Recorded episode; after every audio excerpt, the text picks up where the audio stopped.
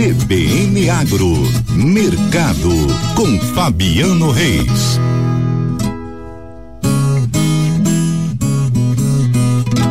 A movimentação, os números no mercado agro, na tradução de Fabiano Reis, que traz para a gente, inclusive, eh, o levantamento, o quarto levantamento da Conab para a safra de grãos 2023-2024. Já saiu, Fabiano? Bom dia, Karina. Bom, Bom dia, dia, a todos. Sim, saiu, tem aqui 17 minutos exatamente. Estava é, fazendo aqui análise dos números, as planilhas que foram apresentadas, mas ao que vai indicando essas planilhas, ela mostra que a Conab está começando a cair na realidade sobre os efeitos climáticos sobre a safra brasileira. Em números gerais, a Conab trouxe um corte entre o levantamento apresentado em dezembro e o levantamento apresentado hoje, agora há pouco, um corte de 5 milhões e 900 mil toneladas em todos os grãos. Com isso, a estimativa de safra agora, total de todos os grãos, é de 306 milhões e 400 mil toneladas, somando todo tipo de produção. Esse corte representa, se tivesse essa colheita agora, que a safra brasileira 23-24 seria praticamente 14 milhões de toneladas abaixo daquilo que foi colhido na safra 22-23.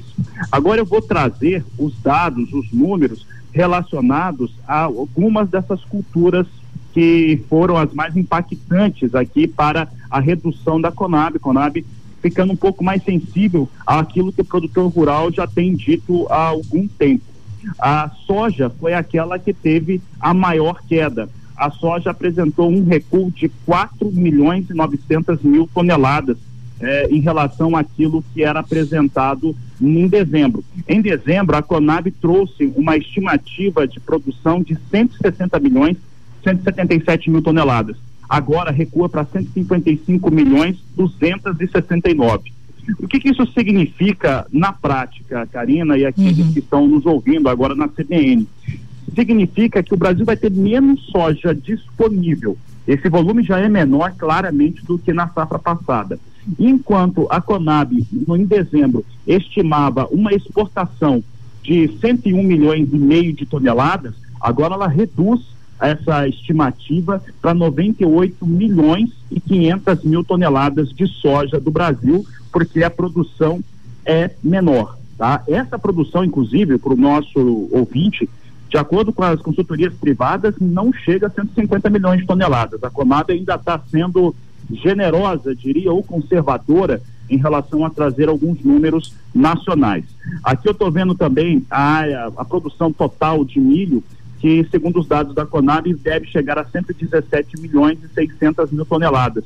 É uma queda de 10,9%, né? 10,9% de queda para a produção eh, brasileira de milho. E o que isso significa na prática? Nós trazíamos na, no CBN Agro neste sábado os números fechados da Secretaria de Comércio Exterior em relação a 2023, quando o Brasil assumiu a liderança nas exportações globais de milho. Chegou a 55 milhões e 900 mil toneladas. Com essa redução de produção, a Conab já está corrigindo a sua estimativa para que as exportações voltem para os parâmetros normais. Que parâmetro normal? Qual que é o parâmetro normal? 35 milhões de toneladas, então umas 20 milhões de toneladas abaixo do que foi conseguido, né, que foi conquistado no ano de 2023. É um resultado direto de uma produção menor no campo. No caso do milho, não são exatamente os efeitos climáticos, porque o milho só vai ganhar o campo é, em grande volume após a colheita da soja, mas sim por conta dos preços baixos que foram praticados no ano de 2023. Dando aqui uma olhada em alguns itens que são importantes para toda a população, a produção brasileira de arroz ela fica um pouquinho maior segundo os dados aqui que vão confirmando essa produção maior. Chega a 10 milhões 755 mil toneladas, alta de 7,2%. Isso deve representar um recuo para os valores praticados com arroz no Brasil. Um outro dado que é importante para a população de uma maneira geral são os do feijão. O feijão, a Conab está sendo bastante otimista, 3 milhões e 29 mil toneladas a serem produzidas, praticamente a mesma coisa do ano passado, com uma queda de 0,2%. As informações que chegam do campo é que não, é que o feijão está sofrendo tanto quanto a soja e essa produtividade e a produção devem ser menores. Karine, é, Karina, é o, é o que a gente consegue tirar aqui da, das planilhas que vão sendo lidas agora, né? A gente começa a observar Sim. o que, que a Conab trouxe, mas são os, as quatro culturas que eu quis destacar agora nessa manhã da CBN. Pois é, né? E são produtos que literalmente impactam não só na rotina eh, da população, no dia a dia, né? Você trouxe aí arroz, feijão básico, além disso, soja, que tem ali a sua série de derivados também. Eh, que impacta então não só é, a população no dia a dia, mas é claro a rotina do produtor e da economia de um modo geral. Fabiano, você trouxe aí também essa leitura, né, é, de que a Conab mantendo um perfil ainda muito conservador e otimista, né, uh, diante daquilo que as consultorias já vinham trazendo já com uma expectativa de redução de fato. Você acredita que a Conab está segurando tanto essa estimativa e tem alguma razão para isso? É, Karina, qualquer órgão de governo, seja a Conab aqui no Brasil, ou o IBGE, que inclusive trouxe seus números da safra 2024 simultaneamente, como acontece todo mês, agora há pouco, a gente estava olhando também os números, começa a olhar os números do IBGE daqui a pouquinho, ou o Departamento de Agricultura norte-americano, o que que acontece? São órgãos de governo.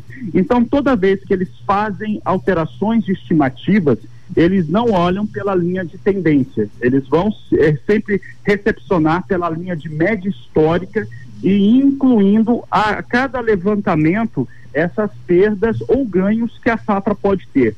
Eles são conservadores não só para reduzir, mas também quando é para aumentar estimativas de produtividade e produção. Uhum. O problema é que o mercado olha muito para esses números. Né? E quando o mercado olha para esses números, os números estão é, muito altos, uma estimativa muito otimista de produção, ele costuma jogar os preços para baixo. Por falar em Departamento de Agricultura americano, hoje também tem nos Estados Unidos a apresentação do principal relatório mundial de Agricultura, que é o relatório de oferta e demanda, e que durante essa semana a gente traz aqui também na CBN. Fabiano, eu sei que faz bastante, é, faz pouquinho tempo, na verdade, que saiu aí esse levantamento e você está fazendo essa leitura instantaneamente aqui para a gente, inclusive, né, com essas análises, mas dá para pensar e qual foi a região mais impactada nesta redução de volume de produção? Seguramente, a região centro-oeste, Mato Grosso, sendo aquele que teve as maiores perdas, seguidas por estado de Goiás e Mato Grosso do Sul. Apresentando aqui as, as maiores, eh, os maiores recursos de produtividade, de acordo com os dados da Conab que foram apresentados agora há pouquinho. O Centro-Oeste é, sem dúvida, a região com as maiores perdas. CBN, CBN Campo Grande.